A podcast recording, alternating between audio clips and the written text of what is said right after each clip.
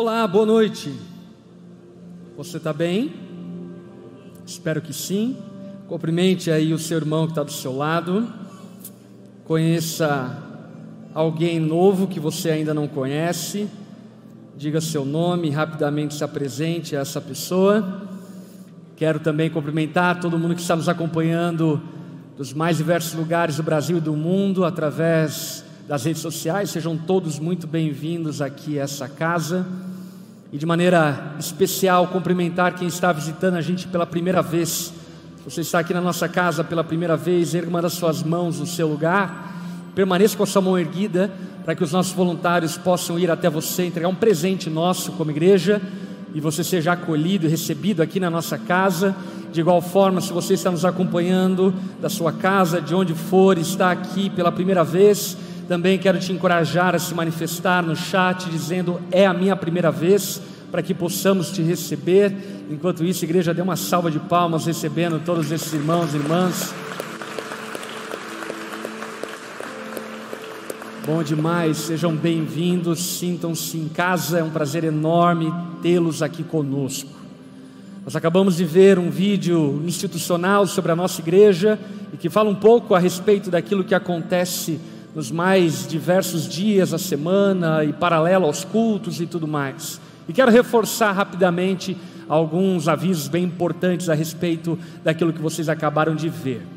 Nós temos o Kinder, que é o nosso ministério para as crianças, e paralelo aos cultos no prédio anexo ao prédio principal, as crianças estão sendo servidas através do Kinder, portanto, você que tem um filho e quer que ele seja um ambiente saudável de edificação, de pregação do Evangelho, traga ele para participar do Kinder, para que dessa forma ele seja abençoado.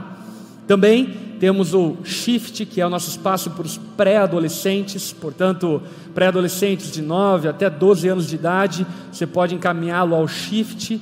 E no sábado de tarde, às 15 horas da tarde, nós temos o NIL, que é o ministério voltado para os adolescentes da nossa igreja. Portanto, você que tem filhos adolescentes, ou você que é um adolescente, o teu lugar é no Nil, sem sombra de dúvida, você vai se apaixonar por aquilo que está sendo vivido no Nil. Então, fica aqui algumas informações. Uma outra informação também bem salutar e importante, volta e meia é importante reciclar essas informações. Nós temos aqui anexo ao nosso espaço o espaço do fraudário, para você que é mãe, tem uma criança de colo e porventura tiver que amamentar, trocar ou acalmar o seu neném durante o culto, você pode encaminhá-lo ali no fraudário junto com você, para que você possa ter esse tempo com o seu filho, ok? Dito isto, quero convidar você a abrir a sua Bíblia na segunda carta aos Coríntios, no capítulo 8, no verso 1. Segunda aos Coríntios, capítulo 8, verso 1. Semana passada, como falamos, encerramos o tema A Chegada, ou melhor, demos um tempo no tema A Chegada. Sem sombra de dúvida, em algum momento retornaremos ao Evangelho de Marcos. Na semana que vem começa o Mexe. E aqui já participou de algum Mexe? Levanta a mão. Bom demais. Então eu te encorajo a semana que vem preparar seu coração, porque nós começamos semana que vem falar sobre namoro, casamento, vida familiar, paternidade, maternidade, e durante dez semanas nós vamos explorar a vida familiar a partir da palavra de Deus. Eu creio que vai ser muito edificante para a sua vida. Então encorajo você a trazer seus amigos, até mesmo os encalhados, porque é um bom lugar para achar uma esposa na igreja, aleluia. É maravilhoso, já é meio caminho andado, já resolve muitos problemas na vida. Então, enfim, traga seus amigos para que eles possam ser abençoados através de tudo aquilo que vamos tratar aqui. Aliás, lembrando que nós temos quatro cultos que acontecem durante a semana, e talvez você está chegando e não saiba, mas os quatro cultos que acontecem durante a semana é pregado a mesma mensagem. Então você escolhe um culto da semana para participar e participa daquele culto e naquele culto você serve a Deus e o adora. Temos o culto na quarta, 8 horas da noite, no sábado, 8 horas da noite, no domingo, 10 e 19 horas. Ok? Dito isto, informado acerca daquilo que veremos na semana que vem, nós, os pastores do nosso discipulado, estávamos conversando algumas semanas atrás a respeito de algum assunto pontual que julgávamos que era necessário tratar nesse gap que nós chamamos de intertema, onde nós abordamos algum assunto que julgamos ser necessário ensinar à igreja naquela altura do campeonato. E conversando entre os pastores, nós chegamos ao consenso da importância de ensinarmos, instruirmos biblicamente a respeito das ofertas e a respeito dos dízimos na igreja. Por esse motivo, o título da mensagem que eu quero compartilhar com a igreja nessa noite se chama A Graça de Dizimar. A Graça de Dizimar.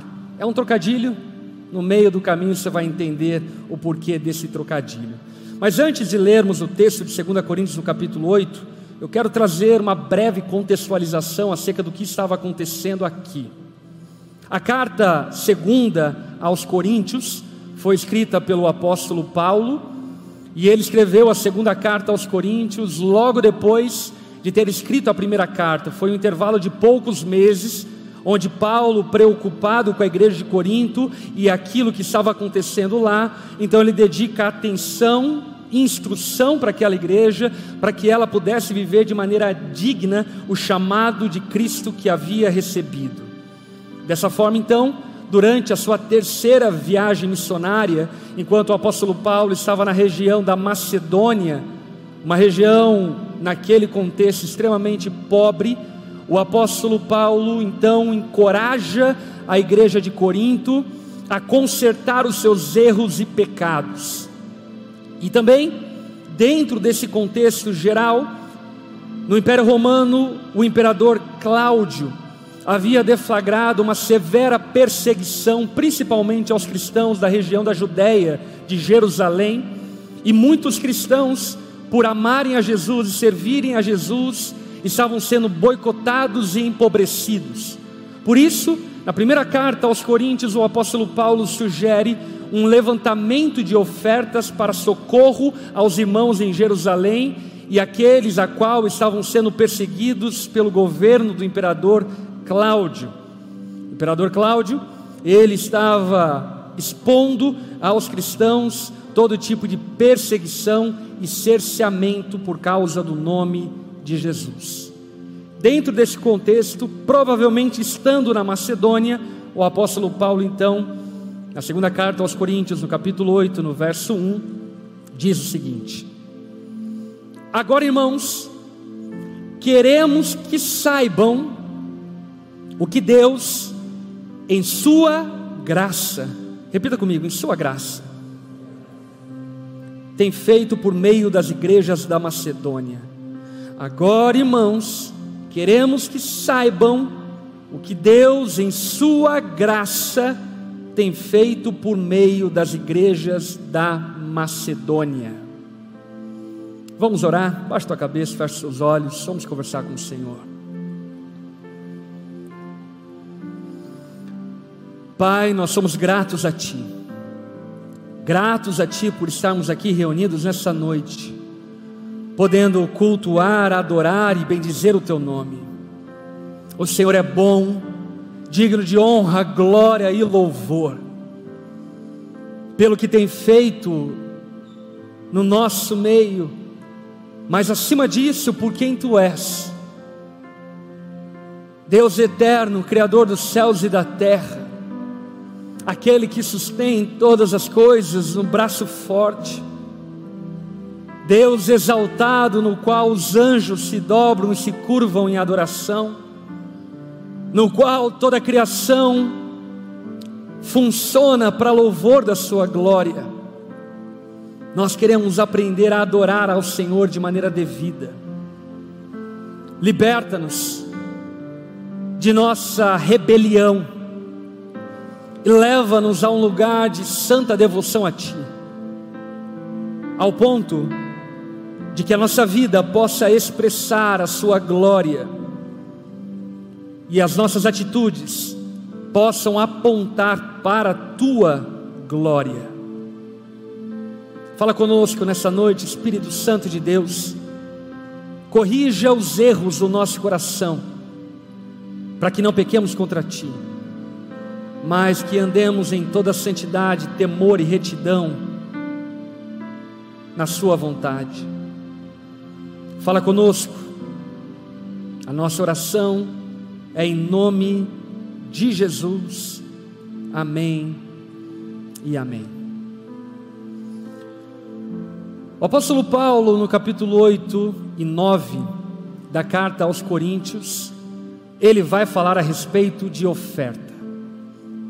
Isso levanta um paradigma que não é um paradigma, eu diria, da história da igreja, mas um paradigma recente, onde tem se levantado o debate se ofertar, se dizimar é uma coisa da lei, do Novo Testamento, da graça e o que que é, e se de fato, se eu não entregar meu dízimo, o devorador vai vir na minha casa e vai comer uh, os meus celeiros, e toda essa confusão tem levado muitos irmãos a negligenciarem o sentido real daquilo que aprendemos de Cristo a partir da nova aliança.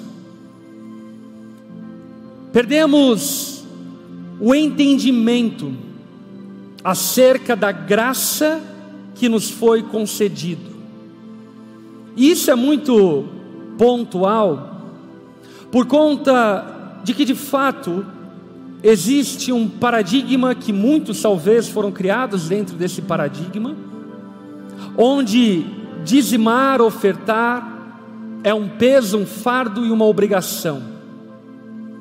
E uma espécie de tentativa de comprar Deus através dos nossos recursos.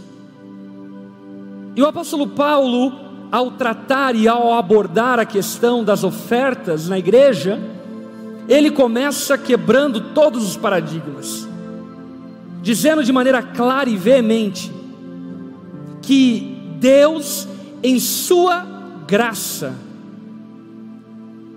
tem permitido e tem feito algo maravilhoso através das igrejas da Macedônia, levantando de antemão esse paradigma de graça, lei, de privilégio e obrigação.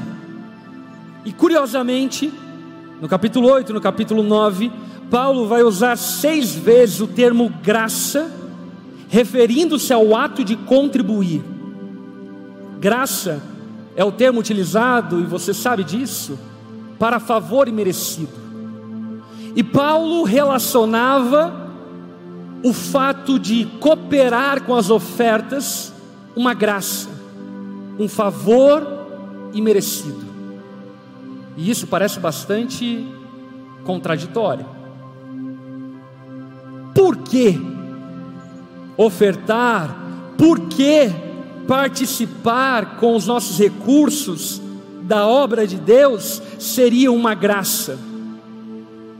Sim, grande parte das vezes é uma perda, porque nós tiramos de nós mesmos para dar ao Senhor. Obviamente que o fato de por entendermos as contribuições como um fardo e uma obrigação, nos leva à não compreensão dessa graça que nos foi dada de maneira imerecida. Contribuir não é um favor que nós fazemos aos necessitados, contribuir é um favor que Deus faz a nós. É isso que Paulo está dizendo. Ofertar não é um favor que nós fazemos, ofertar é um favor que Deus fez a nós. Como assim? Esse enigma levantado pelo apóstolo Paulo leva-nos a compreender algo elementar acerca do Evangelho. O Evangelho de Deus é o chamado para que vivamos algo maior do que nós mesmos. O Evangelho é o chamado para que sejamos libertos da nossa mesquinharia, da nossa pequenez e participemos de algo eterno e que glorifica a Deus em todas as gerações, e isso, sem sombra de dúvida, é uma graça. Eu não sei vocês, mas eu cresci dentro do ambiente da igreja, sempre vivi dentro desse contexto, e vivendo dentro desse contexto, ainda que não convertido durante muito tempo, eu ficava pensando: como é a vida de alguém que não participa da obra de Deus. Eu sempre ficava pensando nisso. É sério que se resume a assistir Faustão no domingo? É sério que a vida se resume a assistir na época a banheira do Gugu? É isso mesmo? Acaba aí? Vivemos a semana, no final de semana Vamos a uma praça e entretemos um pouco, e aí então assistimos alguns programas televisivos, e aí o nosso domingo acaba e começamos a semana, e aí vem o final de semana e assistimos mais alguns programas, e aí a semana começa, e aí vamos para a próxima semana, e a semana termina e vamos para a próxima semana. Eu não entendia muito bem o que era o reino de Deus. Na verdade, eu não entendia o que era o reino de Deus. Mas ainda não entendendo o que era o reino de Deus, eu sempre achei muito legal essa coisa de viver igreja. Porque era o ambiente onde eu fazia amigos, era o ambiente onde eu conhecia algumas pretendentes futuras para o casamento, quem sabe. Era o ambiente onde a gente fazia retiro com jovens, adolescentes, e era legal aquilo. Mas quando eu compreendi o que era o reino de Deus, uma das coisas mais maravilhosas que aconteceu em mim foi compreender que eu poderia fazer algo, parte de algo maior do que a minha vida. E isso é maravilhoso. É maravilhoso quando nós saímos desse bairrismo umbigal e descobrimos que podemos fazer parte de algo extraordinário que transcende a vida, que extrapola gerações. Podemos fazer parte de uma sinfonia da glória de Deus que está sendo tocada desde a criação e vai continuar sendo tocada depois que nós morrermos. E nada se compara a isso. Nada se compara à graça de não viver à toa. Nada se compara à graça de saber que a vida é mais. Nada se compara à graça de entender e saber o porquê que eu recebi dons, talentos, porquê que Deus me deu influência, porquê que Deus me conectou com algumas pessoas, porquê que eu nasci aonde eu nasci. Nada se compara ao perceber que tudo isso não foi por acaso. Pelo contrário, existe um chamado da parte de Deus para que nós participemos de algo maior do que a nossa vida. E de fato, isso é uma graça. É ou não é? É uma grande graça. É uma grande graça poder participar da obra de Deus. É uma grande graça poder oferecer a Deus aquilo que Ele nos deu, porque se podemos oferecer é porque já recebemos. E de fato, isso nem de longe é uma obrigação para quem compreendeu, mas é um grande favor que nos liberta do egoísmo. Paulo, falando-se a respeito da igreja da Macedônia, ele fala meus irmãos, eu quero que vocês entendam a graça que eles receberam. Olha o verso 2, o que o apóstolo Paulo vai dizer. Elas, as igrejas da Macedônia, têm sido provadas com muitas aflições, mas sua grande alegria e extrema pobreza transbordaram em rica generosidade. E aqui então o apóstolo Paulo levanta dois grandes paradoxos da vida cristã. Vamos ver se você se identifica. O paradoxo da aflição versus alegria. E isso de fato é um grande paradoxo. Porque servir ao Senhor, temos muitas aflições, mas ao mesmo tempo temos muita alegria. E a igreja da Macedônia, por seguir ao Senhor e ser perseguida e boicotada, eles estavam passando por extrema pobreza, por muitas aflições, mas ainda assim eles tinham muita alegria. Isso me lembra no parto da Lari, do Joshua, na verdade, que a Lari pariu. Eu não estava no parto da Lari. E ela teve o primeiro parto natural. E eu já contei essa história aqui algumas vezes. Foi uma história de terror. Foi bem exorcismo de Emily Rose. Mas não era um demônio. Glória a Deus por isso. Era uma bênção. O Joshua, um anjo. E eu lembro que no meio das dores e contrações, ela sentia as contrações e ficava aflita, e mordia, e batia, e pegava o soro e queria sair correndo. e aí, quando ela acalmava, eu contava uma piadinha para ela, e ela ria. E a vida cristã é um pouco assim, sabe? A gente sofre pra caramba, mas a gente ri demais também. É ou não é? E esse é o paradoxo da vida cristã. O paradoxo da vida cristã é saber que o choro pode durar uma noite, mas a alegria vem pela manhã. Então eu sei que a aflição é passageira.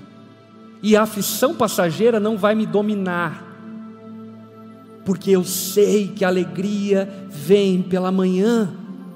Ela é certa, ela é uma promessa. E essa expectativa da alegria fazia os crentes da Macedônia não se entregarem às aflições. Sabe, meu irmão, muitos de nós, infelizmente, diferentemente da igreja da Macedônia, quando a aflição bate na porta, se entregam à aflição e entram em um espiral de lamento, de murmuração, ao invés de abastecer o coração de esperança, alegria e fé, ao saber que as aflições vão passar. Semana passada conversamos sobre as tempestades. E uma das coisas que, como pastor, eu, sem sombra de dúvida, aconselho na maioria dos casos, é que quando as coisas estão difíceis, talvez seja o momento de você servir mais a Deus como antes não servia. Muita gente pensa que deve ser o contrário. No momento da aflição é momento de ficar depressivo, fazer um brigadeiro e engordar assistindo alguma série de Netflix. E uma das coisas que eu me lembro em muitos momentos da minha vida, que nos dias da aflição, ao invés de correr de Deus, eu corria para Deus. Lembro de várias ocasiões de vir à igreja, ficar sentado na cadeira, chorando, sem nenhuma força mas substituindo a aflição pela esperança, pela alegria, e essa era a igreja da Macedônia. Eles não permitiam que a aflição dominasse o coração deles. A igreja da Macedônia, ainda que estivesse em extrema pobreza,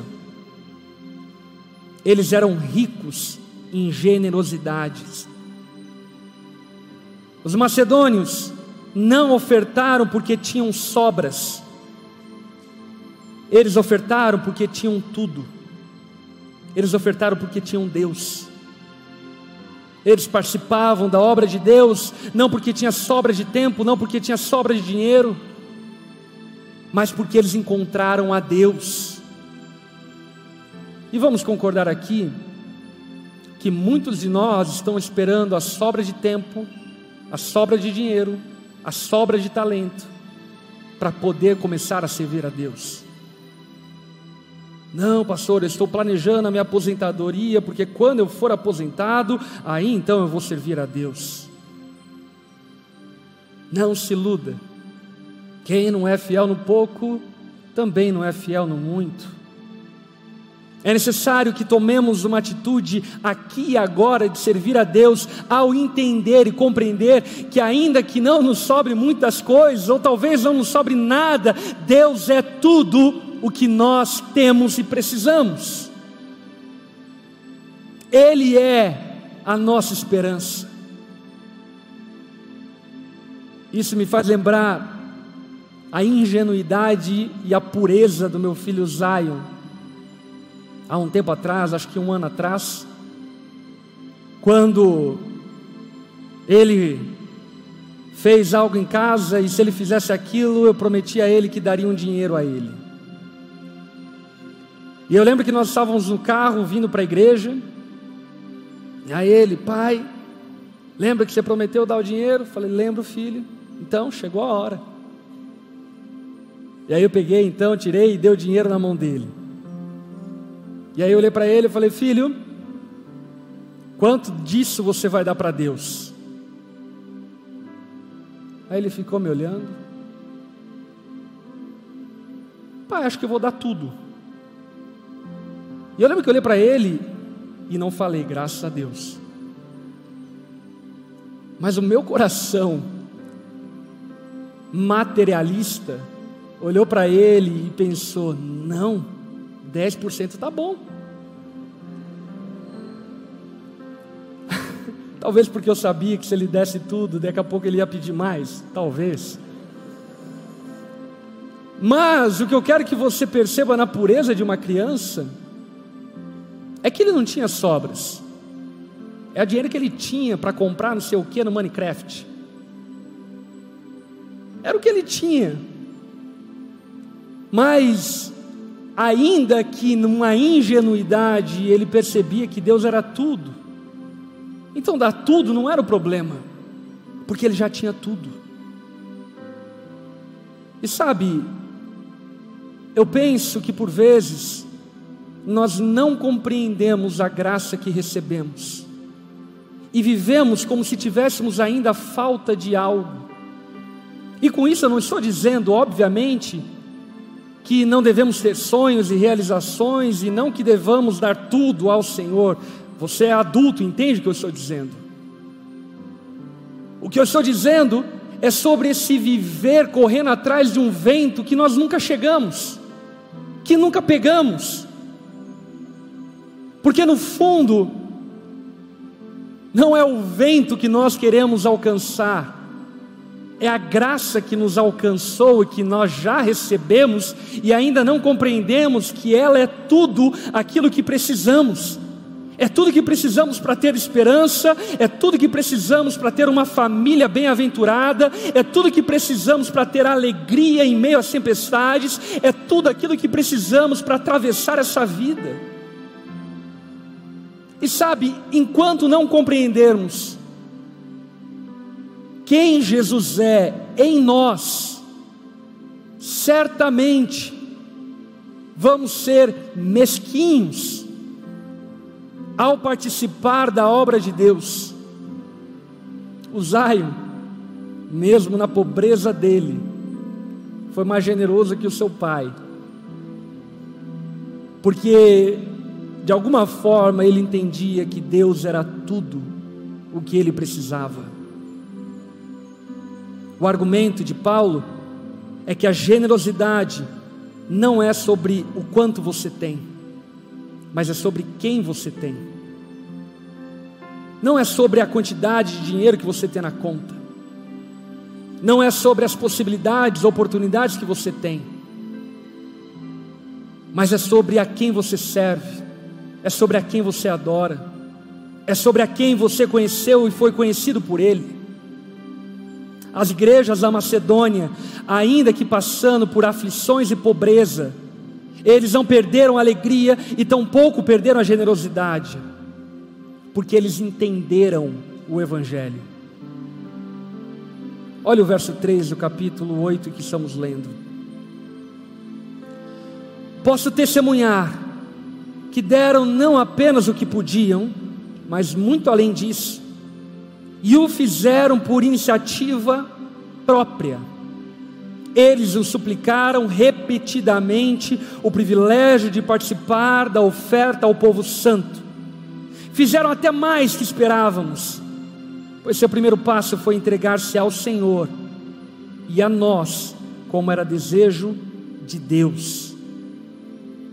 E aqui nesses versos, nós percebemos algumas características de quem entendeu o Evangelho. A primeira característica evidente de quem entendeu o Evangelho é a disposição para ir além daquilo que é esperado. A característica de quem entendeu o Evangelho é a característica de alguém que entendeu que não precisa pagar a Deus. Amém? É a característica de quem compreendeu que a dívida que tínhamos era impagável e Jesus pagou essa dívida. E por isso, a igreja da Macedônia, tomada desse entendimento, estava disposta a ir muito além daquilo que o apóstolo Paulo mesmo esperava que eles fizessem. E é curioso isso, porque quando nós olhamos a linha do tempo desse assunto, oferta como ato de adoração a Deus, que nasce lá em Caim e Abel, quando depois de Adão e Eva serem destituídos do jardim do Éden, Caim e Abel vão adorar a Deus através das ofertas. Depois então aparece Abraão, que quando tem uma visita do sacerdote Melquisedeque, entrega a Melquisedeque uma oferta. Depois vem a lei mosaica que estabelece as cerimônias e rituais, como uma forma progressiva de nos levar até Cristo. Cristo é a máxima revelação. Por esse motivo, quando nós compreendemos a mensagem do Evangelho, nós saímos desses lugares de coisas elementares e de regrinhas e passamos a compreender e a entender o privilégio que nos foi dado de participarmos de algo maior do que a nossa vida, e por isso a igreja da Macedônia não media esforços, porque eles compreendiam a grandeza de participar da obra de Deus. Você entende isso? Você entende o que nós estamos fazendo aqui? Você entende que aquilo que estamos fazendo aqui vai ressoar em quatro, em dez, em vinte gerações futuras. Porque aquilo que estamos fazendo aqui, na verdade, é o ressoar daquilo que os reformadores fizeram, é o ressoar daquilo que os monges fizeram, é o ressoar daquilo que a patrística fez, é o ressoar daquilo que os apóstolos fizeram, é o ressoar daquilo que a igreja da Macedônia fez.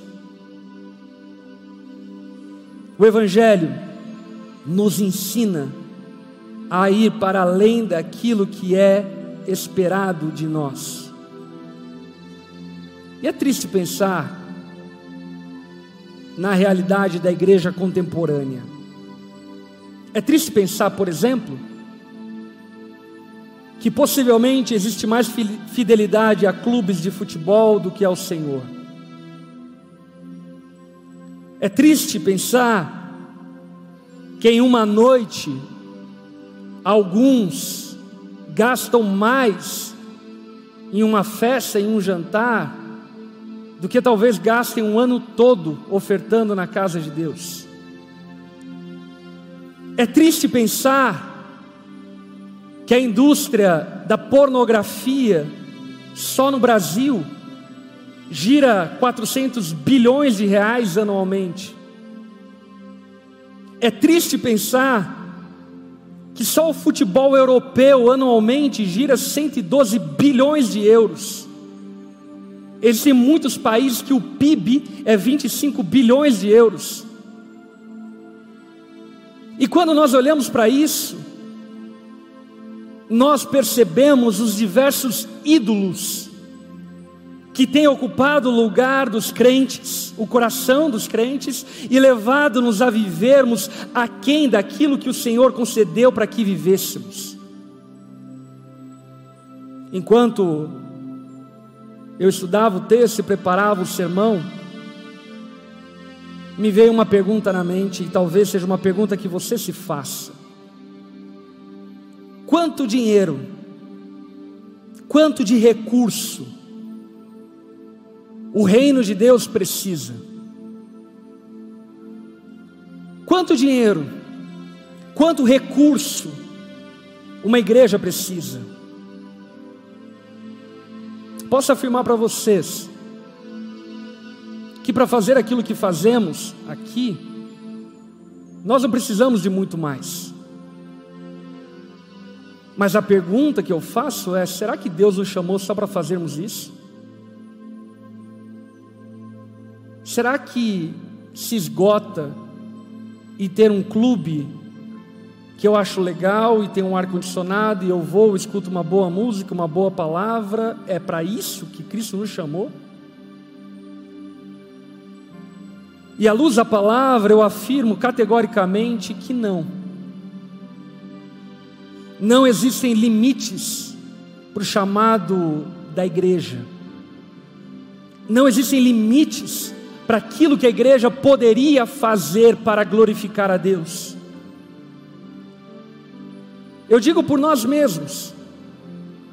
Talvez, por exemplo, se por um acaso, na nossa igreja local, Onda Dura Joinville, pingasse uma oferta de 30 milhões de reais. Eu fiquei pensando isso. O que nós faríamos com isso? Eu digo para você que na semana que vem já não teria mais dinheiro. Porque nós teríamos já construído um prédio de ação social para servir a cidade, teríamos construído uma escola, teríamos enviado mais plantadores de igreja, teríamos formado mais pastores, porque não se trata do quanto nós precisamos, se trata da missão que nos foi dado como igreja se trata daquilo que nós podemos fazer como corpo de Cristo para a glória de Deus. E quando eu olho para a história, meu irmão, eu sinto vergonha da nossa geração, porque nunca houve na história o maior número de cristãos, especialmente evangélicos, do que no nosso tempo. Entretanto, Quantas universidades hoje são bancadas e subsidiadas pela igreja evangélica? Quantas escolas são bancadas e subsidiadas pela igreja de Cristo? Quantos hospitais a igreja evangélica fez? Quantos orfanatos? Quantos missionários enviados? Quantos estão entendendo o problema que nós estamos? O problema em que nós estamos é que não compreendemos a raiz da generosidade. Então, na rara, nas raras exceções, alguns irmãos fazem as suas ofertas como modo de obrigação e não por compreender o chamado de Deus de que extrapolemos nas boas obras e dessa forma o glorifiquemos em tudo.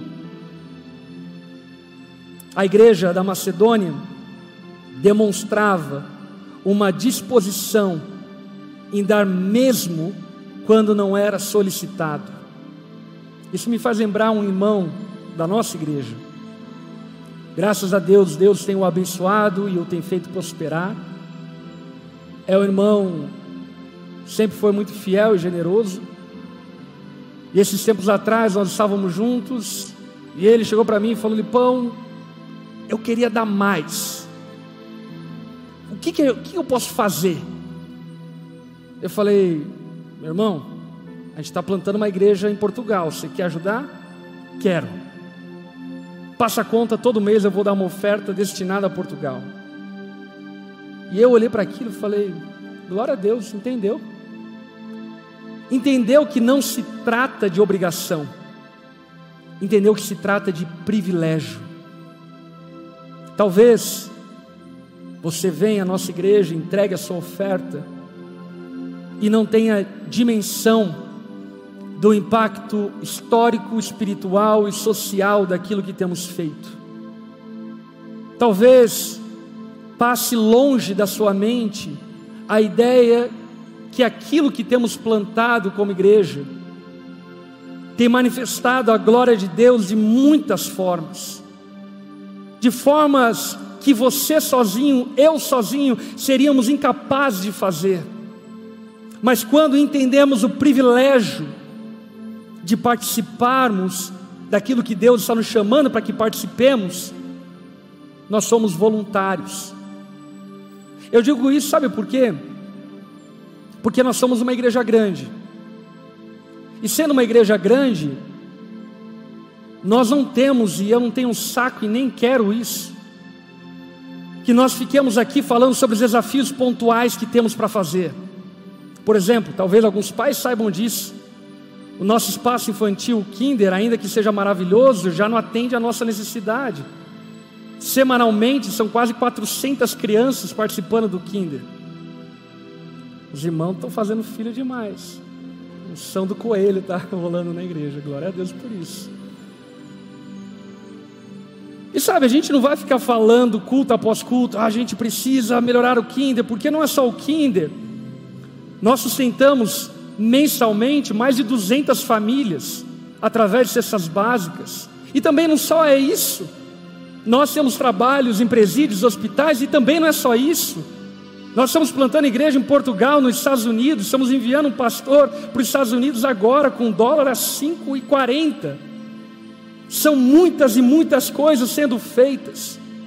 E o que eu quero dizer é que a igreja da Macedônia entendeu a importância da voluntariedade e compreendeu que não era sobre o mínimo que eles deveriam dar para estar tá de boa, mas compreendeu que quanto mais eles pudessem fazer, mais a obra de Deus se expandiria e dessa forma alcançaria muitos outros.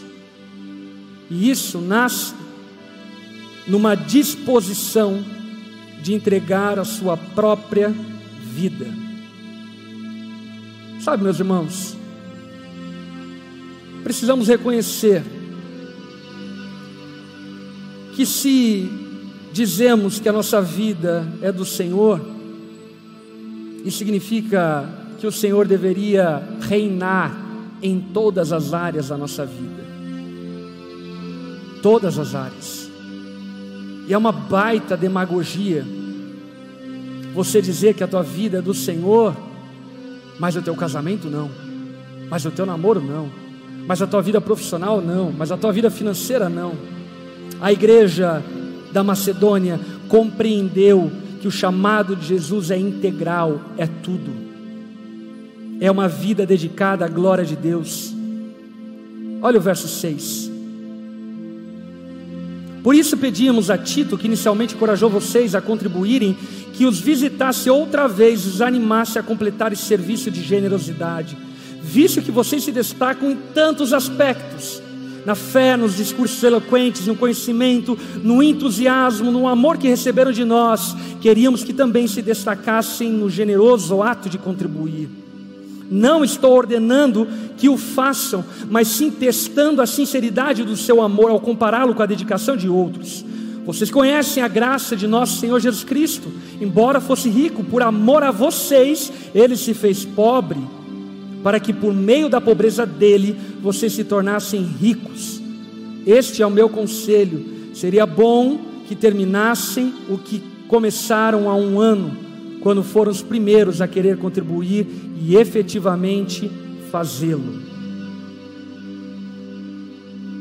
Paulo, ao longo desses versos que nós acabamos de ler, ele nos traz algumas coisas importantes.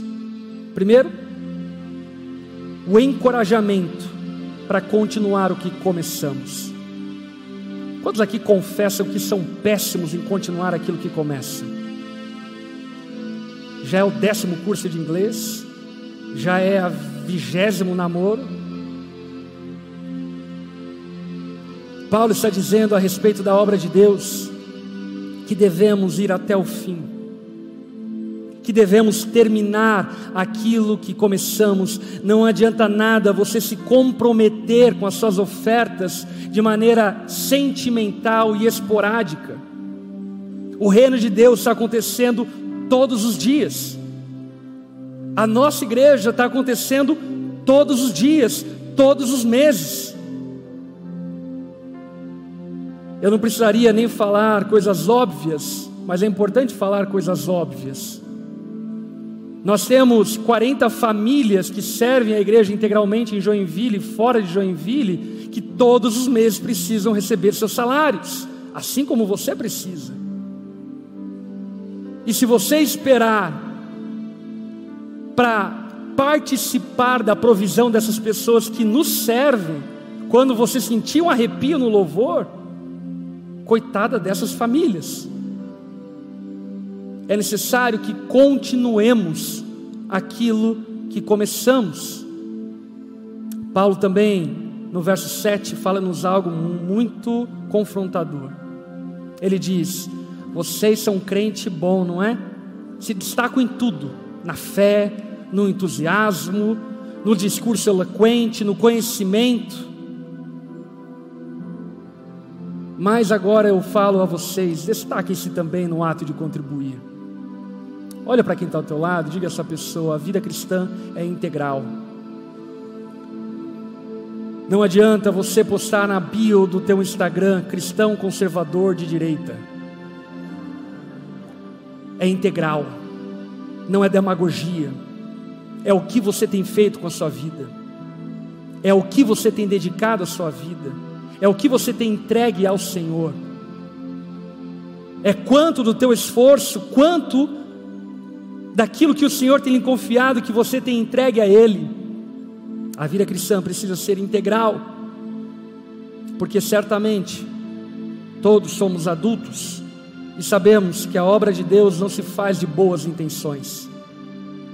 Esses dias mesmo eu estava abri uma enquete, um bate-papo lá no meu Instagram sobre ofertas. E aí um irmão perguntou, pastor, por que, que a gente não pode ofertar com grãos e cereais? Eu falei: se você conseguir pagar uma passagem com grão de arroz, pode dar oferta de grão que a gente envia o pastor para os Estados Unidos com grão de arroz. Eu não estou sabendo que a American Airlines agora está aceitando milho. E tão pouco que existem pessoas na cidade que vivem, fazem troca com milho e soja. Talvez no Mato Grosso, ok mas não em cidades metropolitanas como Joinville ou outras cidades em que estamos. O que eu quero que você perceba é que a obra de Deus não se faz com boa intenção. Por exemplo, se eu perguntar a você, quantos aqui sonham que nós tenhamos um dia uma escola para servir a nossa cidade e poder dar uma educação com princípios e valores cristãos às próximas gerações? Quantos sonham com isso? Maravilhoso, mas não se faz com boa intenção. Quantos sonham em ter um prédio de ação social onde a gente possa atender moradores de rua, eles tomem banho, recebam roupas novas, tem algum processo de documentação, um prédio de ação social onde os oftalmologistas possam servir pessoas carentes, aonde os psicólogos possam atender pessoas carentes que não têm condições de pagar um tratamento. Quantos sonham em algum dia viver isso? fantástico, mas isso não se faz com boa intenção. E sabe de uma coisa? Eu digo isso como alguém que conhece visceralmente a igreja. Os crentes são os mais bem intencionados que existem. Mas na hora do vamos ver, hum, vamos fazer multirão para pintar a igreja. Na hora da foto aparece 100. Na hora de pintar o rodapé, tem um desviado. Que eu quero que você perceba é que o apóstolo Paulo está confrontando a igreja de Corinto nesse aspecto, dizendo: Ah, vocês ficam falando, vamos fazer, vamos acontecer, vamos para cima, então vamos para cima. Agora, a sua boa intenção não é suficiente, é o que você vai fazer com isso. Como falei a vocês, nós podemos nos contentar com aquilo que Deus tem feito aqui, que é maravilhoso e já é uma grande conquista. Já com certeza deixamos um legado e uma herança para as próximas gerações de fé, ousadia, amor e pregação do Evangelho. Entretanto, o que o meu coração se move é saber que podemos ir muito além, não como onda dura, como igreja de Cristo. Poderia ser feito muito mais. Muito mais. Muito mais. Muito mais. Porque, por exemplo, eu não sei se você sabe, mas estatisticamente, no meio dos cristãos contemporâneos, existe uma estatística que diz que apenas 30%, em média, participam com 10% das ofertas nas igrejas. O que isso significa na prática? Isso significa na prática de que a igreja está com três vezes menos potencial do que podia ter para fazer mais daquilo que poderia ser feito. O reino de Deus não se faz com boas intenções. O reino de Deus se faz com lágrimas, com suor, com sacrifício, com ofertas, com doação, com amor, compaixão. Essa igreja até aqui não foi edificada com boa intenção. Essa igreja até aqui foi edificada através de pessoas que amaram ao Senhor, pessoas que plantaram o suor, plantaram dinheiro, plantaram o que tinham para poder abençoar a sua vida. Paulo, dizendo à igreja de Corinto, ainda leva ela a entender que a contribuição deve ter como referência Cristo. Ele vai dizer o seguinte: embora Cristo fosse rico, por amor a vocês, ele se fez pobre, para que por meio da pobreza dele vocês se tornassem ricos. E eu tenho me feito essa pergunta. A pergunta: se nós estamos dispostos a termos menos para que outros tenham mais. A pergunta: se nós estamos dispostos a morrer para que os outros tenham vida. Por exemplo, eu não sei se você sabe, mas o continente europeu é um continente pós-cristão. O berço do protestantismo, o berço do catolicismo, hoje é uma terra aonde Jesus é um personagem histórico vago.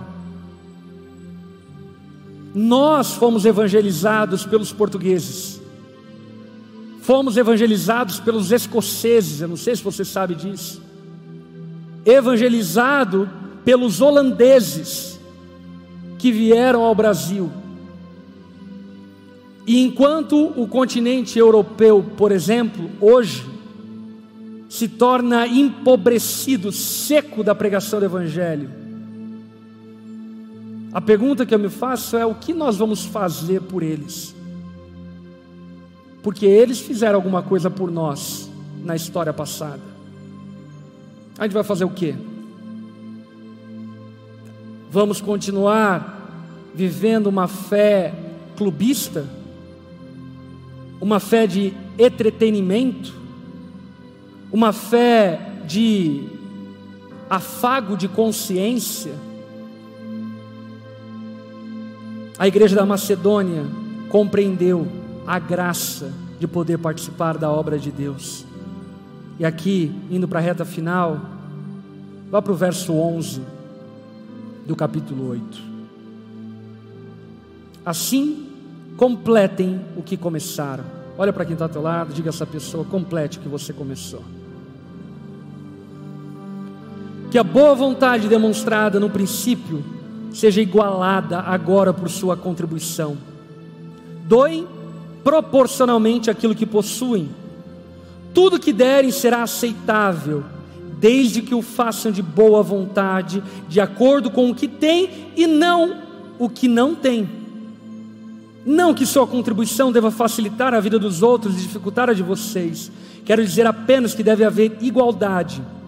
No momento, vocês têm fartura e podem ajudar os que passam por necessidades. Em outra ocasião, eles serão fartura e poderão compartilhar com vocês quando for necessário. Assim haverá igualdade, como dizem as Escrituras. Para aqueles que muito recolheram, nada sobrou, e para aqueles que pouco recolheram, nada faltou. O apóstolo Paulo, nesse trecho, desbanca o ensino da teologia da prosperidade em relação às ofertas, ele desbanca esse mercenarismo que não tem nada a ver com a palavra, com o evangelho, pouco a ver e nada a ver com o cristianismo, que usurpa o dinheiro de pessoas vulneráveis através de ameaças bíblicas. E não é sobre isso que estamos falando. Meu irmão, o devorador não vai bater na tua porta porque Jesus já esmagou o devorador. Meu irmão, maldição não vai vir sobre você se você não entregar seu dízimo, porque em Jesus já fomos abençoados com toda sorte de bênção. Não existe mais maldição sobre o povo de Deus. O sangue de Jesus é suficiente, não teu dinheiro. Agora, o que precisamos compreender é que ainda que no aspecto cerimonial ritualístico, o dízimo atingiu seu propósito em Cristo, no aspecto moral e missional, nós temos uma batata quente nas nossas mãos. No aspecto moral, por motivos óbvios, é uma questão moral participar daquilo que usufruímos, sim ou não? No aspecto missional, Jesus nos chamou para que abençoemos todas as nações da terra. Por isso, eu encerro fazendo duas afirmações importantes. Primeiro, não é quantidade, é proporcionalidade. Repita comigo: não é quantidade, é proporcionalidade.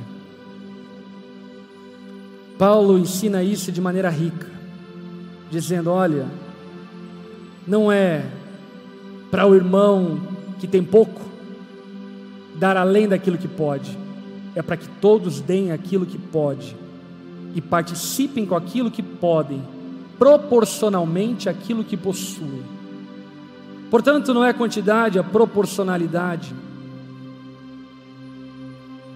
Porque as contribuições precisam gerar igualdade a conta que você não paga pela tua negligência com as suas ofertas é paga por alguém. E deixa eu lhe falar uma coisa pesada e triste. Às vezes a tua conta é paga com a oferta de uma viúva pobre. E eu não sei como isso cai na tua consciência, mas na minha pesa.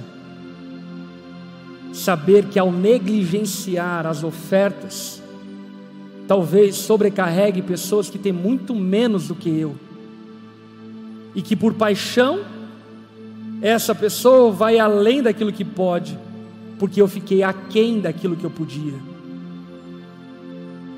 Segundo princípio que o apóstolo Paulo ensina nesse trecho, é que ofertar não é paixão, é amor. Não tem a ver com sentimentalismo, não tem a ver com arrepios, tem a ver com amar a obra de Deus, tem a ver com amar aquilo que Deus tem feito, tem a ver com honrar aquilo que o Senhor tem nos entregue como missão, como igreja, como corpo dele. E assim sendo, Paulo está encorajando, sobretudo, a igreja de Corinto a não ser demagoga, mas a ser verdadeira. Se nós fomos alcançados por Cristo, devemos fazer o mesmo que Cristo fez por nós, pelos outros, inclusive através das nossas ofertas. Quantos aqui amam o reino de Deus? Coloque-se em pé no seu lugar. Como já falamos repetidas vezes, a nossa igreja não tem como modo de conduta o emocionalismo. O meu sonho é que algum dia tenhamos maturidade suficiente para ouvirmos falar de oferta uma vez a cada seis meses e não precisemos lembrar todo o culto que devemos ofertar. Que façamos com maturidade, por compreender o privilégio, a graça que nos foi dada de participarmos da obra de Deus. Eu não sei se você sabe, mas as suas ofertas têm abençoado milhares e milhões de pessoas. Através da internet, são milhões de pessoas servidas através daquilo que fazemos aqui. Irmãos no Japão, irmãos no Cazaquistão, irmãos na Nova Zelândia, irmãos na Inglaterra, na Itália, na Espanha, irmãos nos Estados Unidos, em Portugal, que tem sido servido através do serviço que nós fazemos aqui. Semana passada ainda, uma irmã da Espanha veio no culto de quarta-feira, ela estava aqui no Brasil tirando um tempo, e aí então passou aqui na igreja e ela veio me dar um abraço e falou: Pastor, você é minha companhia de todos os almoços. Eu coloco essas pregações e Deus tem me abençoado tanto através daquilo que nós temos feito como igreja. Agora, no mês que vem, alguns irmãos lá da, do, da Carolina do Norte vão estar aqui também. E isso tem acontecido, obviamente, através de boa vontade, mas também tem acontecido através da generosidade. Da generosidade. Não se enche tanque de gasolina com boa vontade. Não se paga salário com boa vontade. Não se sustenta pastores com boa vontade. Não alimenta pobre com boa vontade não se educa crianças com boa vontade. É necessário que não sejamos hipócritas. E se de fato acreditamos no reino de Deus, participemos dele. E se tratando ao ofertar em uma igreja, eu faço um, um conselho a você. Qual o conselho? Você precisa estar em uma igreja que você confia financeiramente. Se essa não é uma igreja que você confia, não tem problema Procure uma igreja que você confie, mas seja crente de verdade, seja integral na sua fé, não seja parcelado, não seja fragmentado, porque venhamos e convenhamos, é uma baita covardia você estar numa igreja em que você não confia, usufruindo dos benefícios que ela produz e negligenciando as suas responsabilidades. Isso não está certo, isso não faz parte do caráter cristão. Portanto, se de fato essa é a casa que você tem entendido que é um ambiente seguro para estar com a tua família, servir a Deus, faça isso com tudo aquilo que você pode, servindo ao Senhor. Amém? Nós vamos, nesse momento, cantar uma música que na verdade é a oração do Pai Nosso. E eu quis encorajar a banda a cantarmos essa música antes de encerrarmos o culto, para que trouxéssemos ao nosso coração esse amor da igreja da Macedônia e que Paulo estava instruindo a igreja de Corinto, esse amor de desejar e ansiar o reino de Deus na terra, de ansiar, gastar a vida, dedicar a vida para coisas maiores do que nós mesmos. Amém. Feche seus olhos, baixe sua cabeça.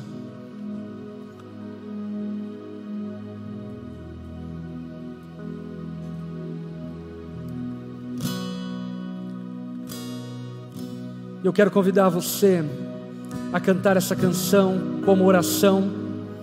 Talvez até hoje você negligenciava suas ofertas, você negligenciava sua vida financeira, talvez você vai continuar negligenciando. Mas, se de alguma forma você entendeu a palavra de Deus, eu quero convidar você a expressar o seu desejo pelo reino de Deus, o seu desejo pela glória de Deus à nossa geração, através dessa canção. Vamos lá? Pai nosso do céu.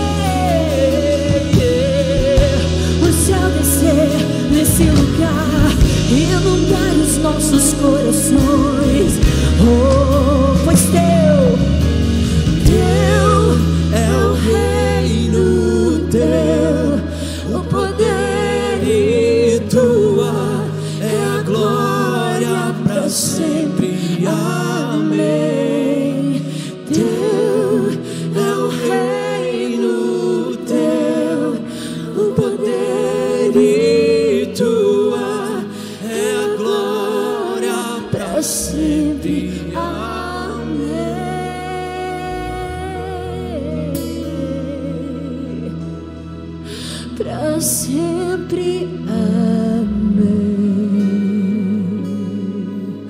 Oh, para sempre, sempre. Aleluia.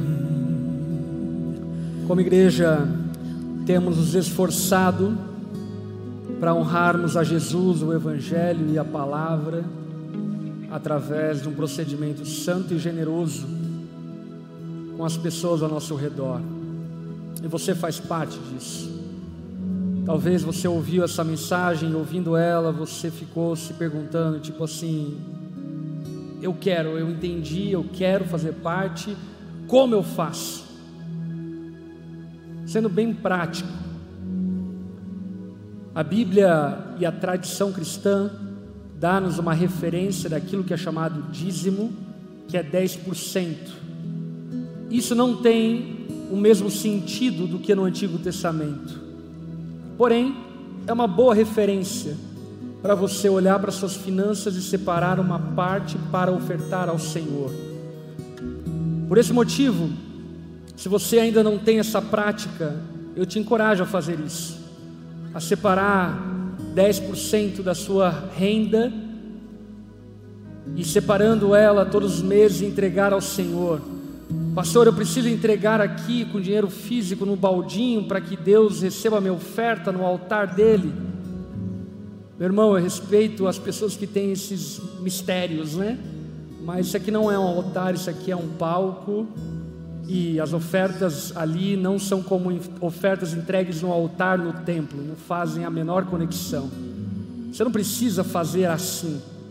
Você pode ofertar através de depósito, através de cartão, da forma como é melhor. Aliás, inclusive para a igreja, eu encorajo vocês a fazerem isso de formas digitais, porque ajuda muito na contabilidade, na segurança a respeito dos dinheiros e ofertas entregues. Enfim, mas o encorajamento é que você tome um ponto de partida. Pastor, não quero entregar 10% do meu recurso ao Senhor, estou em pecado?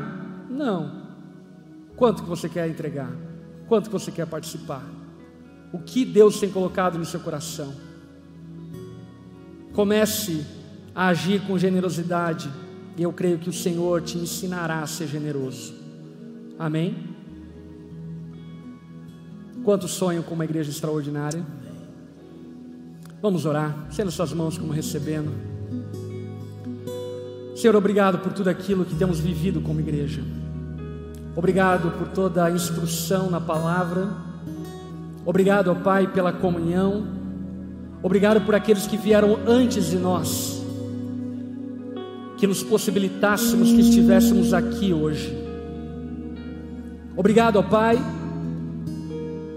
por tantas pessoas ao longo da história do cristianismo que foram generosos para que o Evangelho nos alcançasse. E movidos por esse exemplo, a começar em Cristo, nós clamamos a Ti, ensina-nos a sermos generosos. Eu clamo a Ti, Pai, que o Senhor faça prosperar a Sua igreja, para que, tendo recursos, possamos participar ativamente do Seu reino que o Senhor nos traga essa consciência, leve-nos à maturidade cristã, e dessa forma possamos honrar o Senhor de modo integral. Clamamos a Ti, Pai, que Teu amor esteja sobre as nossas vidas ao decorrer dessa semana. Que a graça e a paz de Jesus transborde sobre os nossos lares, casas, empresas, trabalhos que as consolações e presença do Espírito Santo estejam sobre nós durante todos os dias dessa semana, por amor ao teu nome, que nós oramos, Jesus. Amém e amém.